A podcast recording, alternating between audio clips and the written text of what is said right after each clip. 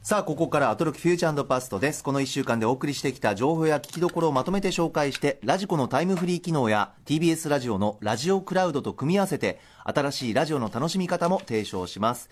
また番組の公式サイトでは、過去、そして未来のスケジュールを Google カレンダーに載せてお知らせをしています。ラジコで聞き返す場合など参考にしてみてください。ということで、えーコーナー入るまで歌丸さんのお電話待ちたいと思います。はい、その前にメールが届いておりまして、おはいえー今日ね、えームービーウォッチメン、歌丸さん、ジョーカーだったんですが、はいえーそのジョーカーの評論が終わったく終わると同時にメールが届きましてえーまずタイトルから読んだ方がいいですかね、多田です。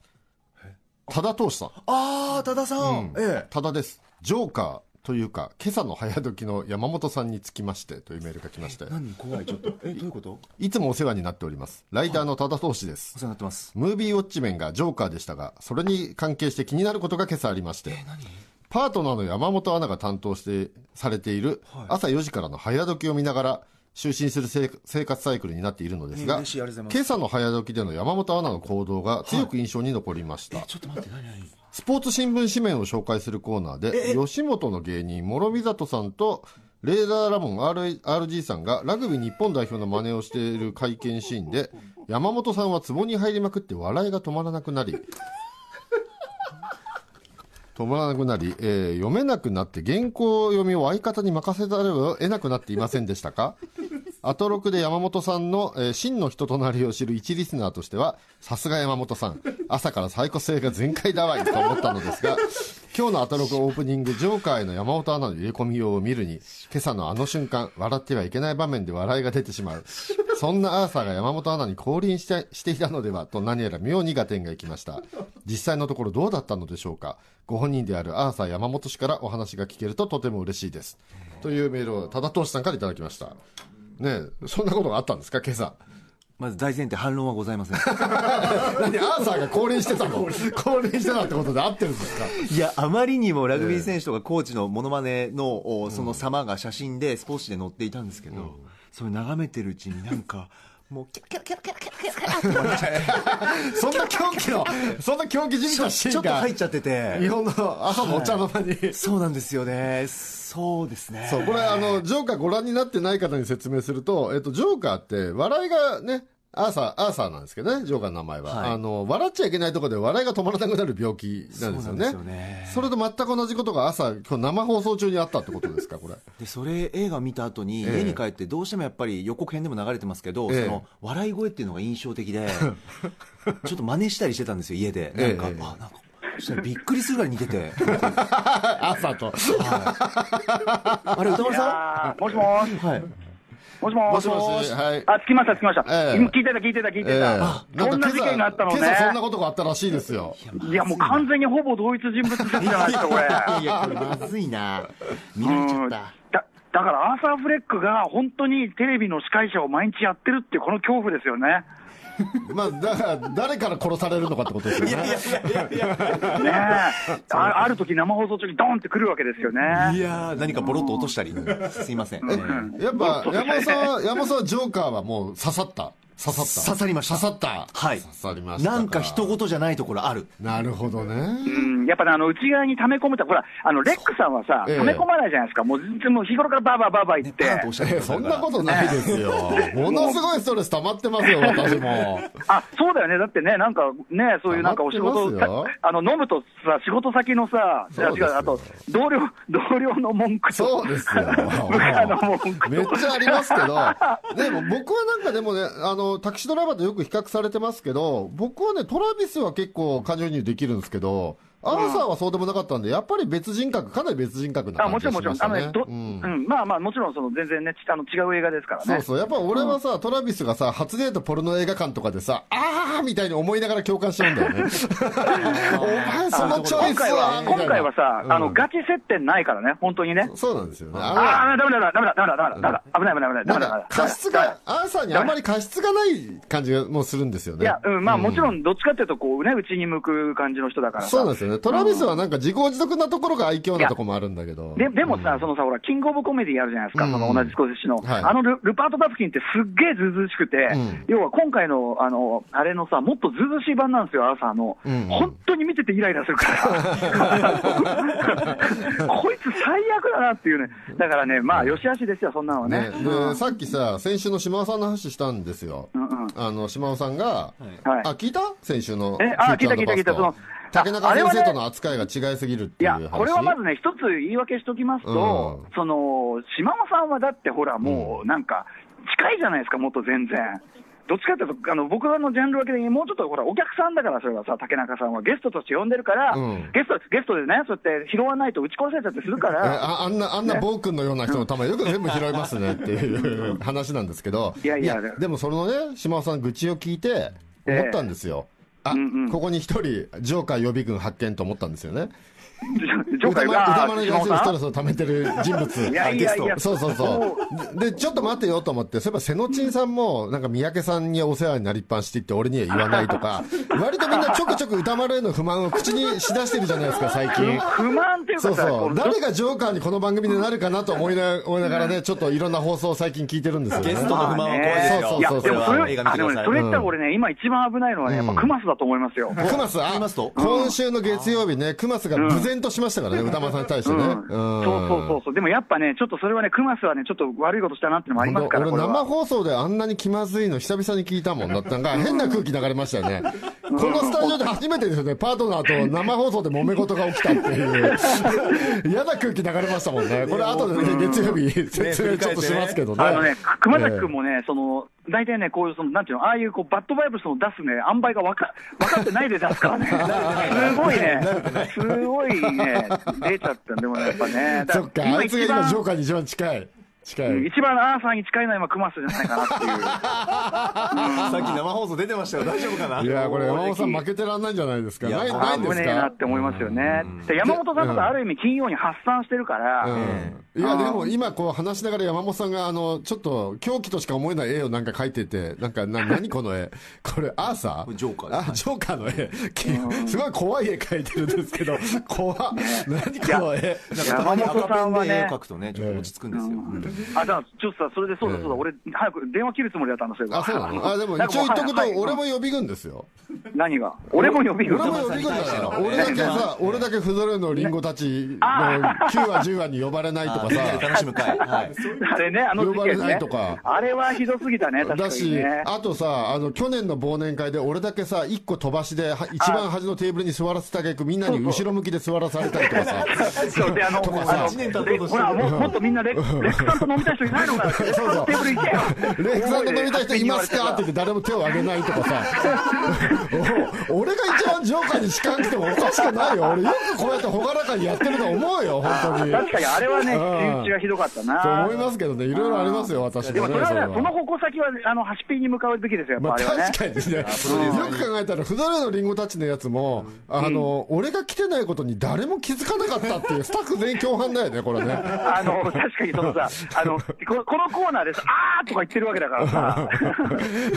一人もだってあれ、あれ10人ぐらいで見てるのに、誰も俺の不在を思い出さないわけでしょ？違うんだ、違うんだお前ら。レックが、レックがそこまで不揃いにね、そのええ続き見たいと思って知ら、思わなかったんですよ。ええ。うん。なんかほら、文句ばっかり言ってたからさ、なんかさ、見ながらさ、なんだよとか言ってさ、なんだよこれ、何、メガボスの年じゃねえのかよとか言ってさ、関係ねえことばっかりてさ。いや、でもどうでもいいけどさ、俺ちょっと気になったのがさ、ジョーカーでさ、アーサーさ、あいつさ、ビデオデッキ持ってなかった？え、なになに？ビデオデッキ持ってなかった？ビデオデッキアーサーうんうん。あいつ結構裕福じゃね？確かに81でビデオデッキうちにあるわドね。貧乏確かにね描写のさなかさ、ここでビデオデッキ持ってるのはちょっとリアリティ的にどうなんだと思いましたよ。確かに、確かに、ビ確かにさすがそこはビデオ広告者。はい。まあ、もしくは、アーサー、俺と同じで、ビデオが大好きだったのかもしれないけどね。それは皆さんははしょっただけで。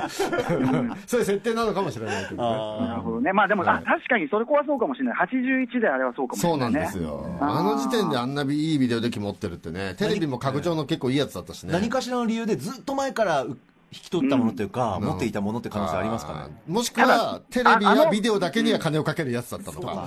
うん。あの、でも家のね、あの、その家計の真実とかもちょっとよよくわかんないですからね。そうなんですねでそこに関係してるのかなって。ひょっとしたらですよ、ひょっとしたらと、わこれでもダメだ、ダメだ、なんか言うとダメだ、そうなんですねネタバレになっちゃダメだ、まあダメだ、ダメだ、ねそもそも本当にビデオデッキはあったのか？そんなこと議論してるやついあないからるような、あるような描写をしていたが、本当はないのかもしれないとかね。ああのビデオデッキはそういう見方もでき本当なのますか。うん。そういう見方もできますからね。ないよ、別に。ちょっと、時間大丈夫ですそうだねちょっと域入ってるから、ほら、ちょっと、俺もう行くからさ、はいはい、失礼しました。ねは名残惜しい。はいはいはいはい。じゃあ、レックさんよろしくお願いしますね。い、よろしくお願いします。はい、どうもどうも。はい、あの、山本さんもね、ああの、アーサー山本さんもよろしくお願いします。はい、リスナーの皆さん、失礼いたします。これでも、山本さんが描いたジョーカーのイラスト、ちょっとこれ、インスタとかにアップ。見せられるようなもんじゃないです。大丈夫ですか？怖いよ、何この絵。さあ、そろそろ始めてまいります。ここだけ聞けば1週間がわかるアトロックフューチャーパストパスト編。10月14日月曜日から本日金曜日の8時までこの番組のパスト過去を振り返ります。今夜も各曜日のアナウンサーが振り返っています。まずは10月14日月曜日。月曜パートナーの熊崎和人です。3週間世界陸上ドーハ大会がありましたのでお休みをいただきましたが戻ってきました。そしてなんといってもこの月曜日は週末に台風19号が大きな爪痕を残したということでその台風の情報現在の状況というのを中心にお伝えをさせていただきました。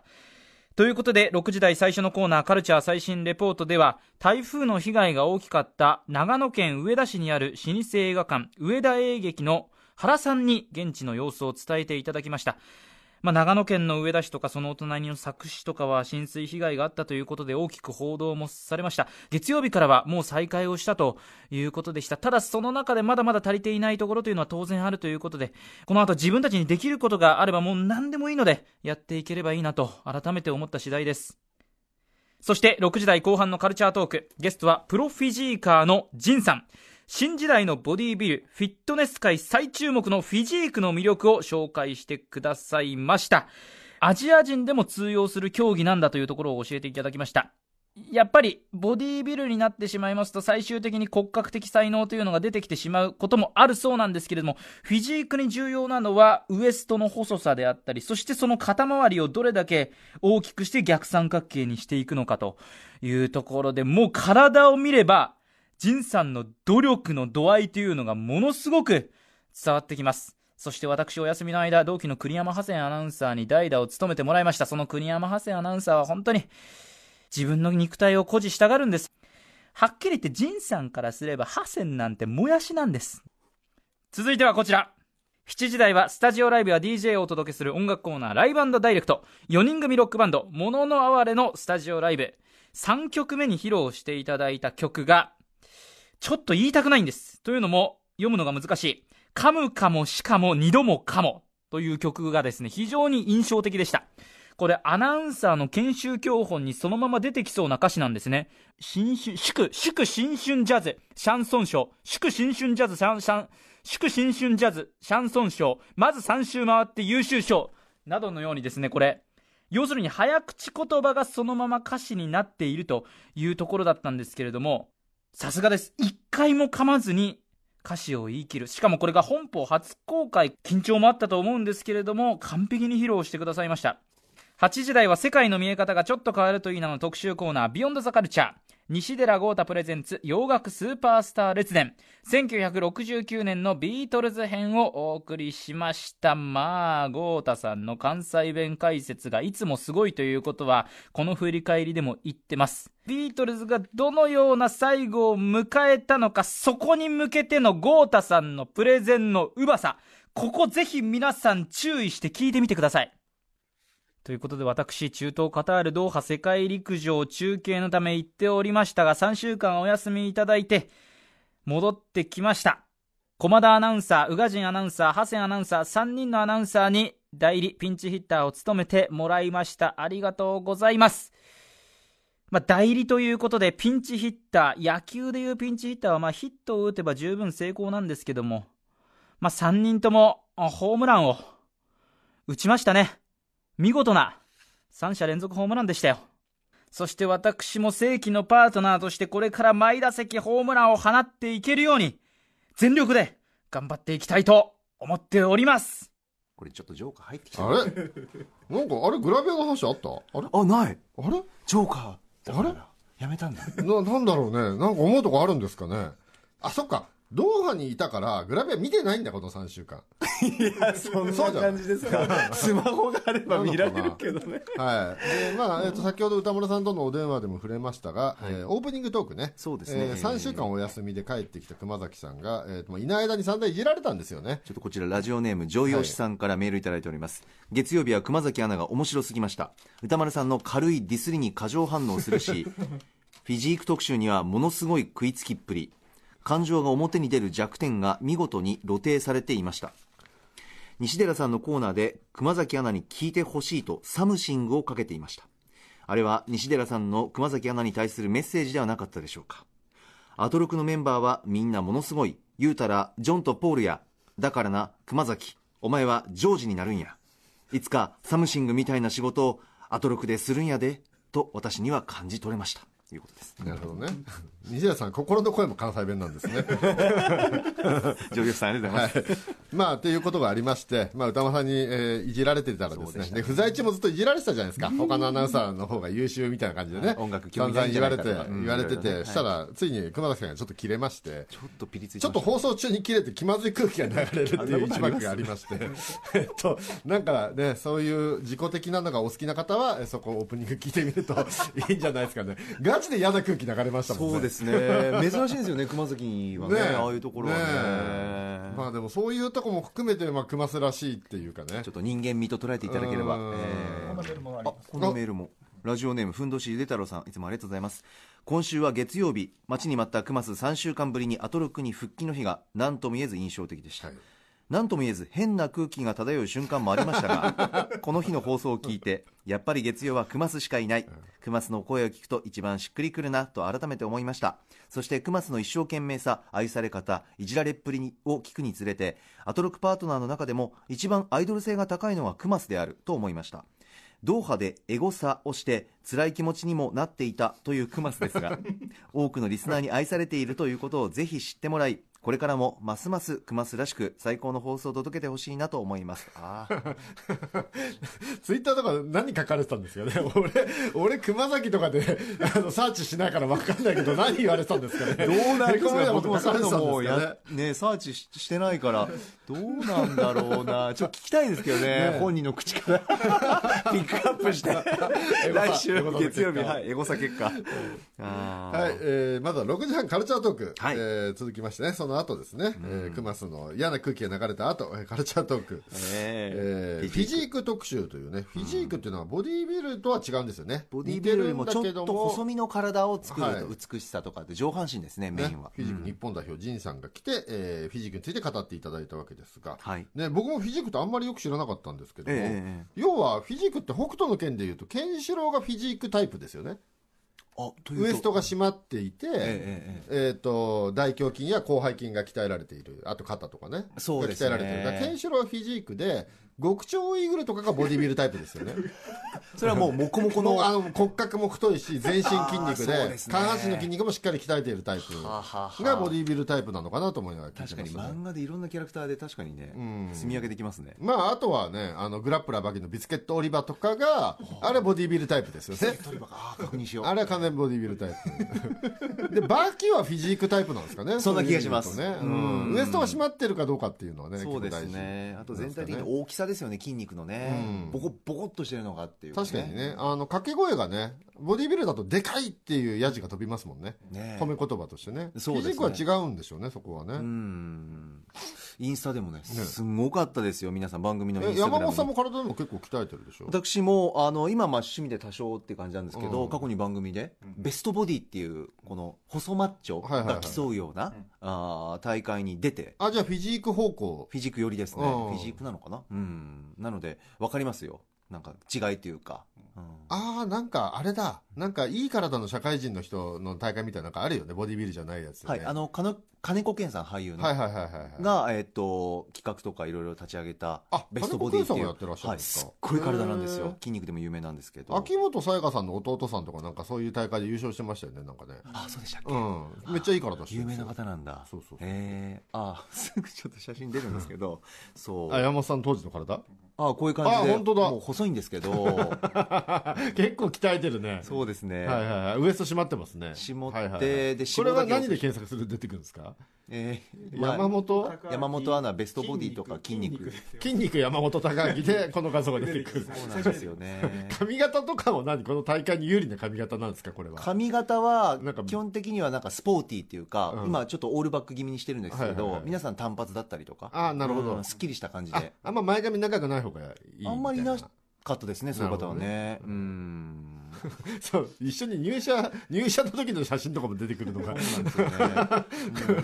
たくさん消したい写真あるんですけど 消えないもんですね。ね忘れられる権利みたいなのありますからね。怖いですね。はい。そんな感じです。はいそして8時台ビヨンドザカルチャー。西田さん来てくださいました。西田さんがいらっしゃいまして、うん。えー1969年のビートルズ。これビートルズ特集としては3回目ですかね。そうですね。はい、ということでもうラストイヤーまあ、厳密には1970年に「レット・イット・ビー」アルバムが出るんですが、実質1969年がビートルズのラストイヤーということで、最後の年にどんな活動をしていたのかというお話でした面白かった。ね、これ山本さんなんかでも世代じゃないからね結構これためになりますよね、そうなんですよね。そしてこのお話聞いてまたいろんな、あのーサブスクリプションでうん。曲も聴ける時代なんですごく助かるというか、はい。ね、これはクマスがどれぐらい興味持ったのかっていうのはありますけどね。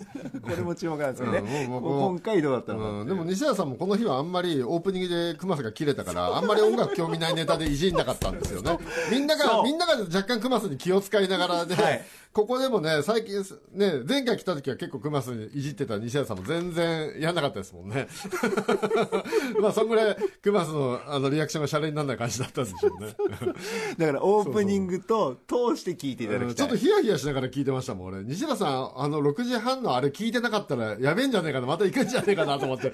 今日のクマスにあれやったらなんか怒りそうだぞと思って。私は後輩なのでクマスがえ「いけ西田さんいけいけ!」と思って「いけ行ってくださいいけ今今!」お優しいんでやっぱ気遣いもいたそだいうて。そうそうあまり優しいよね。やっぱ西田さんは基本クマスにすごい優しいですよね。そうですよね。愛情深えくっていうところで、えはい。えー皆さんちょっとええこのちなみにビートル特集は最後？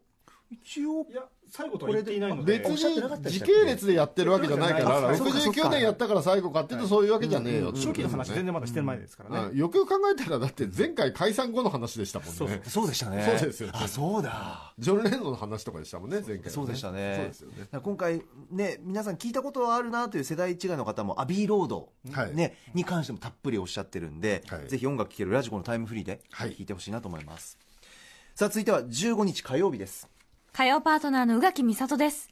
6時最初のコーナー、カルチャー最新レポーターをお休みし、台風19号の被害状況とネット書店についてお伝えしました。そして6時半からのカルチャートーク、アニメ評論家の藤津亮太さんに、10月からの注目アニメとして、小説家野崎まどさんのサスペンス小説をアニメ化したバビロン、天空のエスカフローネなどの茜和樹監督のオリジナルアニメ、星合いの空。数々の賞を総なめにしてきた大人気コミックをアニメ化、ビースターズ。この3作品をご紹介いただきました。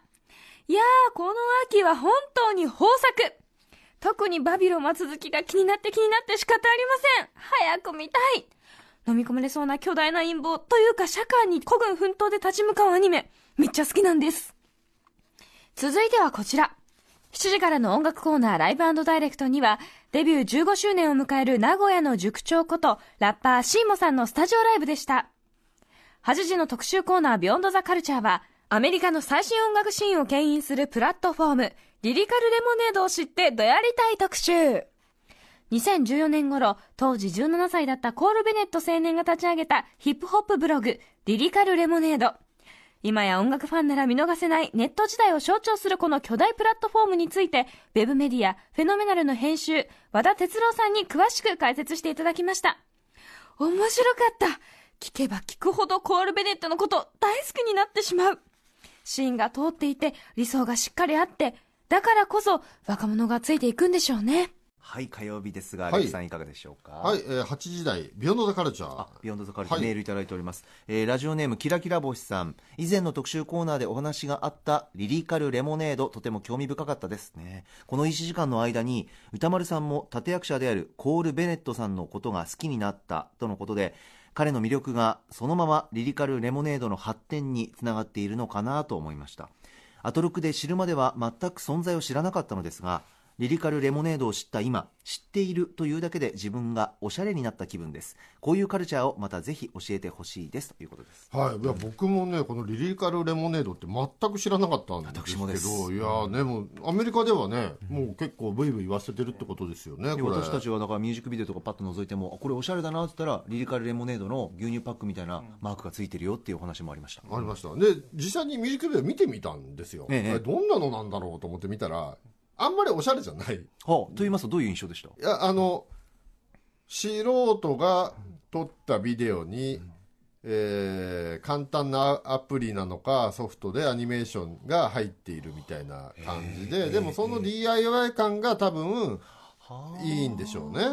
うん。で自分たちもできるんじゃないかなっってていいう夢もあるとと思います。一般はい。だから、うん。あの、パッと見るとクオリティが高い映像では決してないんですけれどえええも、まあ、その感じがいいってことなんでしょうね。ん。その若いラッパーたちの音楽ととても合ってるってことなん魅ですかね。力的なん。だ、うん、まあでも確かに感覚は分かりますけどね、昔だからニューヨークで僕なんかの世代だとあのニューヨークの、えーっとヒップホップじゃないですけど、ソニックとか出てきた時に、映像作家のリチャード・カーンさんかなとかと組んで割と DIY 感覚でこういろいろビデオ作ってたのがめっちゃかっこよかったのと多分同じような感覚であれよくできてるとダメなんでしょうね。はうん。あ、逆に。そうそうあの、ラフな感じがあのいけてる感じっていうか、えあの今の感じっていうことなんでしょうね。これから頑張ろう。これからこんないい人いるよっていうところの段階だからこそ、ん。なんかこう感じるものがあるんでしょうね。そう。いやでもこんなアメリカのね全然知らなかったものがね情報が簡単に手に入っちゃうと恐ろしい時代になりましたね。やっぱインターネットの時代すげえなっていう。だってこの放送聞いてすぐにビデオで見れちゃうわけですもんね。確かに。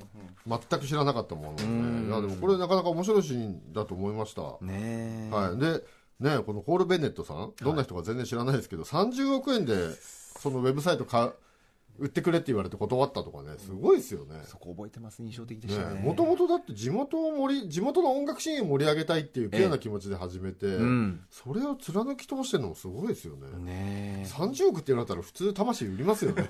あのおっしゃる通りで、ね俺は間違いなく売るだろうなと思いましたはい、ねね30億なら売ります、え30億で断るんだもんな。すごいよなと思いました、はい。ちょっと音楽あるんでラジコのタイムフリーで皆さん聞いてみてください、さあ続いて16日水曜日です水曜パートナーの日々真央子です。気温差でちょっと鼻、喉やられちゃいました。皆さんもお気をつけて。10月16日の水曜日、放送を振り返ります。6時台前半のカルチャー最新レポートでは、台風19号の被害を受けた千葉の市原湖畔美術館の方にお話を伺いました。大変なところご協力いただきありがとうございました。現在は営業を再開したそうです。夢見る力、未来への飛翔、ロシア現代アートの世界、展覧会開催中ということでした。6時台後半のカルチャートークでは、時代劇研究家の春日太一さんが登場。春日さんの新刊、目視録、映画プロデューサー、奥山和義の天国と地獄についてお話を伺いました。話せば話すほど映画好きの春日さん、そして歌丸さんのボルテージがどんどん上がっていく、その姿を聞いているだけでも楽しかったです。目視録、本当に濃い内容になっているということ、ぜひお手に取ってください。続いてはこちら。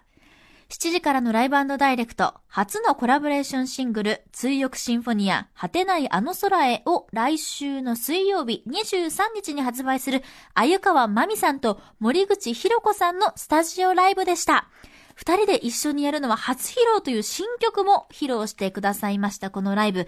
あの、お二人が歌いながらこう、目を合わせたりですとか、歌詞カードがなくなった鮎川さんをこう、歌いながら森口さんがフォローしてたりですとか、そうやってこう、歌いながらパフォーマンスをしながら、二人の動きが、息がシンクロするたびに、なんだかジーンとしてしまいました。新曲もかっこよくて素晴らしいです。ぜひ皆さんに聴いてほしい。そしてその後はウイスキーブラックニッカとコラボした期間限定の新コーナー、ブラックニッカプレゼンツ教えてマリアージュ教授がスタート。私も助手として参加しています。ブラックニッカリッチブレンドをより深く味わえるような音楽や映画などのカルチャーと、それらとよく合う食べ物やおつまみ、そんな素敵で最高かよなマリアージュ。いろいろ教えてください。歌丸アットマーク tbs.co.jp までお待ちしています。そして、8時からの特集コーナー、ビヨンドザカルチャーでは、海外スターの通訳とはどんな仕事なのか、数々のハリウッドスター、超有名ハリウッドスターの皆さんの通訳を担当され、この番組でもたくさんお世話になっています。鈴木さゆりさん、そして大倉よしこさんにお話を伺いました。憧れのお二人に会えて、私、本当に幸せでした。それぞれの丁寧な準備と豊かな言葉のセンサー、さらには通訳はチームワークで行うんだよ、なんていう裏側にもたくさん驚きました。まだまだ話が聞きたいです。ね、水曜日でございました。今、振り返りを聞きながら山本さんがジョーカーのイラストにペン入れを、ペン入れを行っています。失礼しました。さあ、水曜も盛りだくさんでしたが。はい。えー、まずは6時半カルチャートーク、えー、春日太一さんですね。そうですね、メールいただいております。はい、チャタンの奥ちゃんさん。水曜日のカルチャートーク、待ちに待った。春日太一さんが、新刊、目視録、映画プロデューサー、奥山和義の天国と地獄のインタビュー、裏話を披露。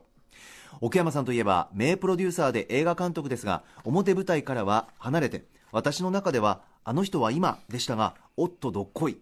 春日太一さんが密着してたんですね、えー、封印作品の奥山版乱歩上映イベントやトークイベントには行けませんが新刊が映画何本分にも値するとのこと。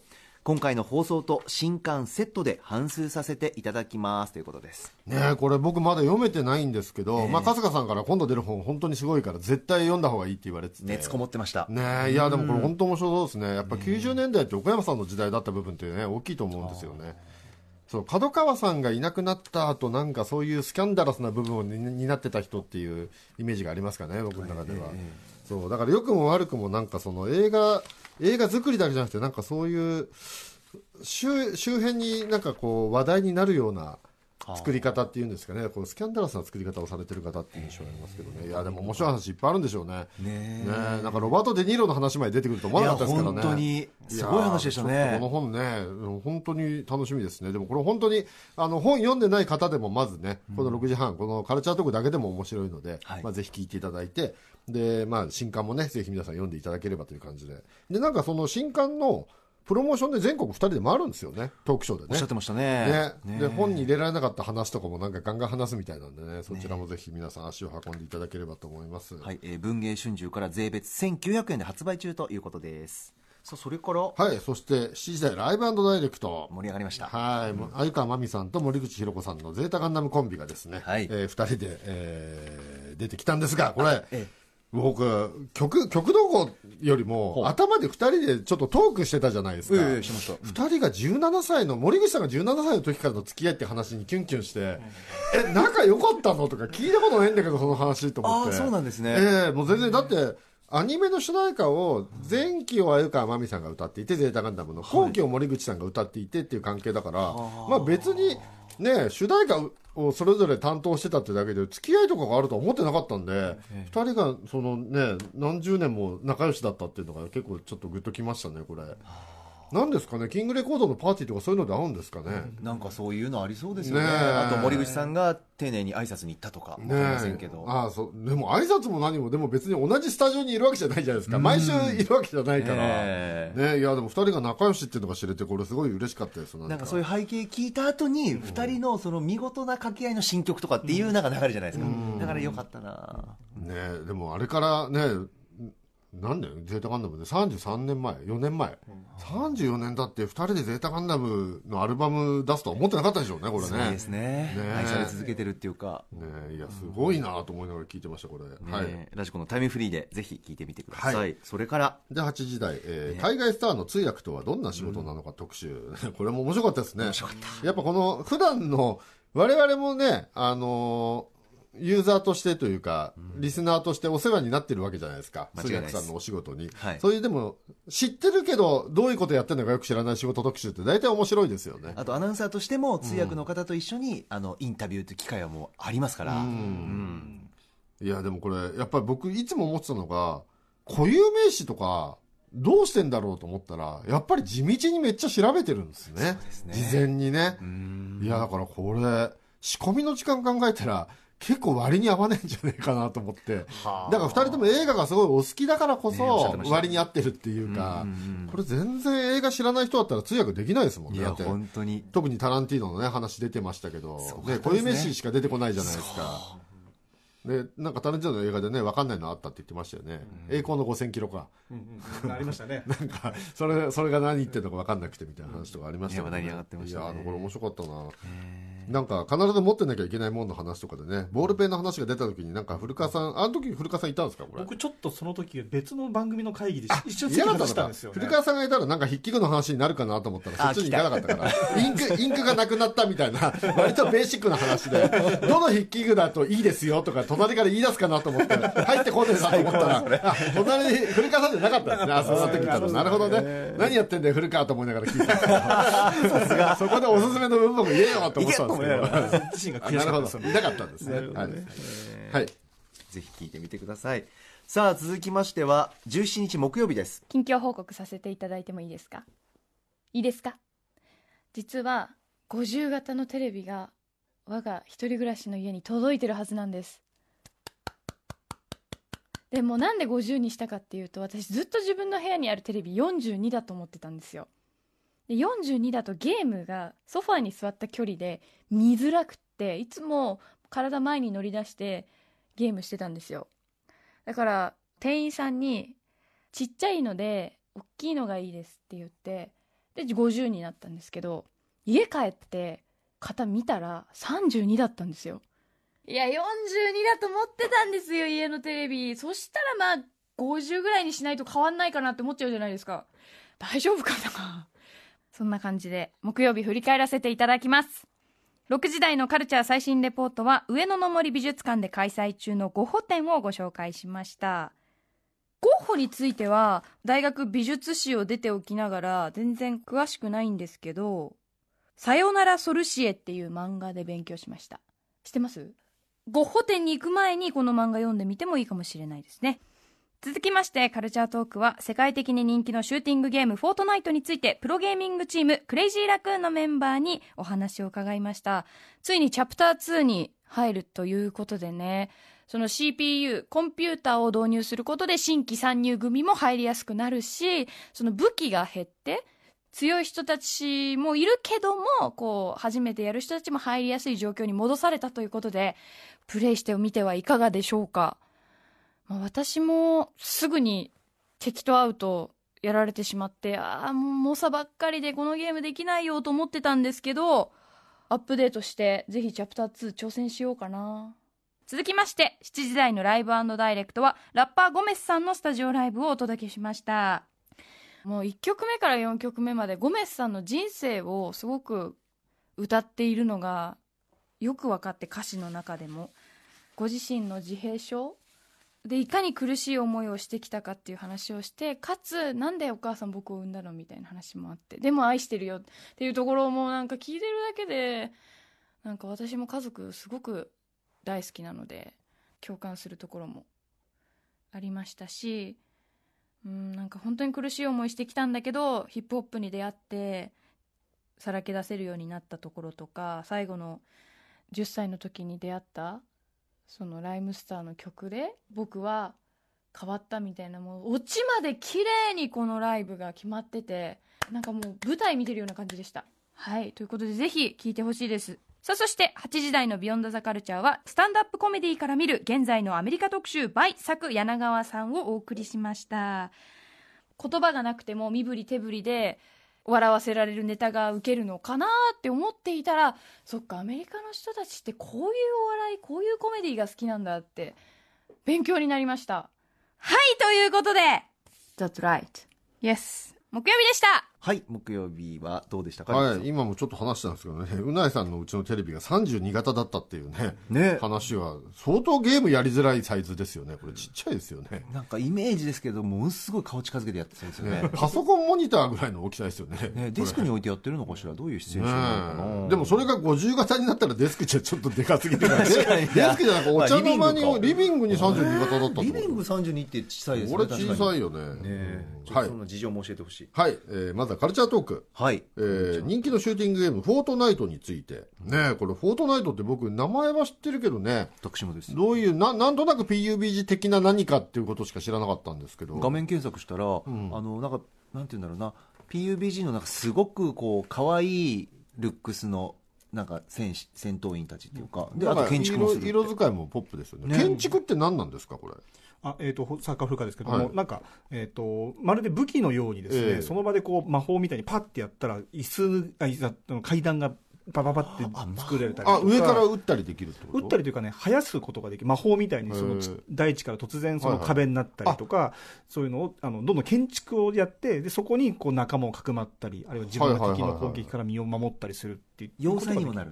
要塞もできますね。へー。うん。だからマインクラフトっていうゲームあるじゃないですか、はいはいはいちょっとそういう要素も入ってくる感じ。それを戦闘中にやるんだ。戦闘中にやるんですよ。わーやることそうたくさん。いうことなんだ。そう。だから瞬時にやることがいっぱい実は選択肢があってはいはい。なかなかおじさんには難しくてやっぱ小学生とかが今すごい流行ってる小学生が強いの？強いですね。すごい。だから人口が多いらしいですめちゃくちゃ。えこれは PUBG みたいにヘッドショットとか狙ったりするゲームヘッなのドショットとかもあるとは思うんですけど頭を打ち抜くってこと頭を打ち抜く あると思います。なんでそこだけ反応するんですかジョーカーの絵とか書いてるし頭を打ち抜くという言葉にや反応しすぎあと例えばスイッチとかだとアプリ自体は無料なんですよね。えそうなんですか？ただ。はいただですただです。え？これ作ってるメーカーは何でマネタイズしてるの？課金とかしていろんなこうスキンっつってこの肌あの外見をちょっと変えたりするのはもちろんお金払ったりするんですけどえ単そんなんだけで儲かってんの？あでも人口が2 億人って言ってましたからね人口は2億人って言ってたもんね。あ2億人いたらそれは課金でやれるのかそういう課金でも。どんなゲーム機種でもできるんですか？えクロスプラットフォームっていう中で話されてましたけどでプレステだろうがスイッチだろうが全部基本的にはパソコンでもゲームのフィールドできるしに入ると同じになるんですね。マホでもできる、はい。でもそれがすごいよね。普通分かれちゃいますもんね。そうなんですよね。だからこんだけ裾野が増えたんだっていう。じゃあどのハードの人でも同じオンラインで戦えるあでもタイムラグの話になってましたねそれででも。タイムラグはまたそのネット環境を使ってるので、うん。必ずそのこうリアルタイム性の競うゲームだったらその地域が離れてるとか回線が強い弱いでタイムラグみたいなのが出てくる。なるほどね日本はだから光が割と普及してるからいいけれどもいま、未だに ISDN みたいな国あったりしますもんね。か。そういう国は不利だったりするんですかね。アジアにはアジアのサーバーっていうのがあってヨーロッパにはヨーロッパのサーバーみたいなのがあって、で世界大会がどこのサーバーで行われるかによって多分有利有利不利があったりとかあなるほどなるほどことでしたへねえ時代だな。すげえな。えダルビッシュもやってるって言ってましたよね。ダルビッシュに撃ち殺されたりもできるってことですよね。撃ち殺されたりしできるんでしょうね。ヘッドショット。ヘッドショットされている。えーちょっとでも興味興味あるなこれ。そうですね私もちょっと。スマホでもできるんだったらね。始めようかな。はい。そしてビヨンドザカルチャー。あはいメールいスタンダただいております。ップコメディ特集ですねえー小言ののんべえさん、はい。えー木曜日ビヨンドザカルチャーは興味深かった。スタンドアップコメディは以前から知りたいと思っていました、サタデーナイトライブは数々のハリウッドスターを輩出していると昔から聞いていましたから、えー、佐久柳川さんのお話でいくつかの疑問が解かれました、はい。アメリカンジョークの何が面白いかと思っていましたが笑いはローカルなものということに納得しました。芸人に上手も下手もなかりけりその土地土地の水に合わせねばあその土地土地の水に合わねばという川柳を思い出しました。そして時事ネタが主流で毎朝新聞6紙に目を通すということに感心しました。お客さんとのキャッチボールが普通だというのも興味深かった。日本では客いじりはあまり好ましく思われていませんからね。かつては漫談という呼び方をされていた時は結構社会政治を扱っていたと思いますがピン芸人と言われるようになってから色合いが違ってしまったと思います。それからシカゴイコール大阪ということも新鮮でした。そして初めに紹介されたサクさんのシカゴカブスのネタに、えーマークだったり、えーお題をああそうか、えーシカゴカブスのネタにハテナマークだったりお題と言われたのをお,、まあ、お金の方のお題と思ってしまった意外にポンコツな一面を見せたうなぽんに好感を持ちましたと添えてくださいました。はい、はい。でもこれすごい面白かったですね。ん。まあなんとなくねサタデーライブとかがあっちに人気あるのはまあ僕らも知ってるけどあんまり詳しいこと知らないじゃないですか、ねえ。シカゴがねいやそうなんです日本でいうと大始まりから。阪みたいなね。笑いの中心だとか全然知らない情報ですよねこれね。シカゴがやっぱりそういう笑いにも厳しいから、そこでのし上がるって。でそこですごい大会出ても、えっと、ギャラとかもちょっと低いんだと、で外に出てからすごい高くなったりとかっていう、ねそして実はそこで活躍していたのがデーブ・スペクターさんっていう。デーブすごいっていう。デーブさんの株めっちゃ上がりましたよね。見方変わりましたね。えだからなんかあの微妙な滑ってる感じとかもわざとの可能性ありますよね。すごいな。やなんかデーブ・スペクター株がすごい上がる特集でしたよねこれね。ねえ。えー歌丸さん共演されてますからね番組でもね。そうですよね、いやでもこれ佐久谷中さんすごいですよねこれね。一人で日本でから行ってねやってるわけですもんね。ねえこれはすごかったな。なんかこれちょっとでも本当皆さんねぜひね聞いていただきたいですよね。そうですよね。だしねジョーカー見たらこれ聞いてもいいかもしれないですよね、アーサーが目指してたのってこれなんだよってことですもんね。ああそうかリンクするとこありますよね。なんであのジョーカーの話になると急に食いつきが良くなるの？いやー笑っちゃう。怖いよ。早くブルーレイ欲しいな。えーあとサクさんねあのライブダイレクトも来てほしいですね。ねでもここでやってほしいですよね。ね実際ね。しかもでもうないさんが全然笑わないのすごかったねやっぱね。う。ないさんってやっぱ人に合わせないとこがやっぱすごい強いよね。むき出し素のまま。うん。わかりますよねこういう回で。営業とかで笑ったりしないですよねそこう。なんですよ。う分かんない時は分かんないって素直に言いますよね。そうなんです。でそのジョークの説明を聞いてもポカーンみたいはいそう。ジョーカー的な笑いはしないですよねやっぱり表面な的な、ね。内力、も存分に発揮されていましたね、はい、最後は本日18日あ金曜日は、えー来週の歌丸さん映画表なんですけどムービーウォッチメンはガリーボーイでございます、さあということで本日振り返りで紹介した各コーナーラジコのタイムフリー機能ラジオクラウドでもお楽しみいただけます。ここまでパスト編でした。この後は来週1週間の予定フューチャー編です。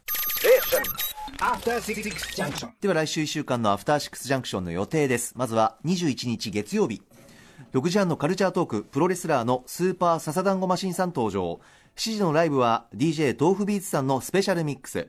8時の特集ファッションキュレーターのコギポギー元文さんがファッション界の素朴な疑問に答えてくれます。皆さんファッション界の疑問歌丸アットマーク TBS.CO.JP までお送りください。続いて22日火曜日6時半は不定期コーナー漫画家さんいらっしゃい。裸一貫辻井さんの作者辻井さんが登場。7時はお待たせしました新潟を活動拠点にする3人組アイドルグループネギっ子のスタジオライブです。8時はラジオ CM の最高峰 AC 賞獲得作品を聞いて味わい来賛します。23日水曜日6時半からは28日から始まる第32回東京国際映画祭でプログラミングディレクターを務める矢田部吉彦さん登場。7時は川崎在住のラッパーフニさんとビートメーカーでプロデューサーのオータポッドさんのスタジオライブ8時は月一洋楽企画音楽ジャーナリストの高橋芳朗さんによる最新洋楽解説です。24日木曜日6時半はアイドルグループアンジュルムの元リーダー和田彩花さんが登場、和田さんが今追いかけているアートのお話について伺います。7時は中村佳穂バンドのメンバーでシンガーでビートメーカーの正弘北川さんのスタジオライブ。8時からは新時代のパフォーマンスペン回しの世界について、えー放送の一部を YouTube の番組公式アカウントで配信予定ですそして25日金曜日です。6時半から宇多丸さんの最新映画評、ガリーボーイを評論します。7時からはラッパーの ZEN-LA-ROCK と鎮座DOPENESS、そしてシンガーの G.RINA からなるユニット、 FNCY の皆さんのスタジオライブ。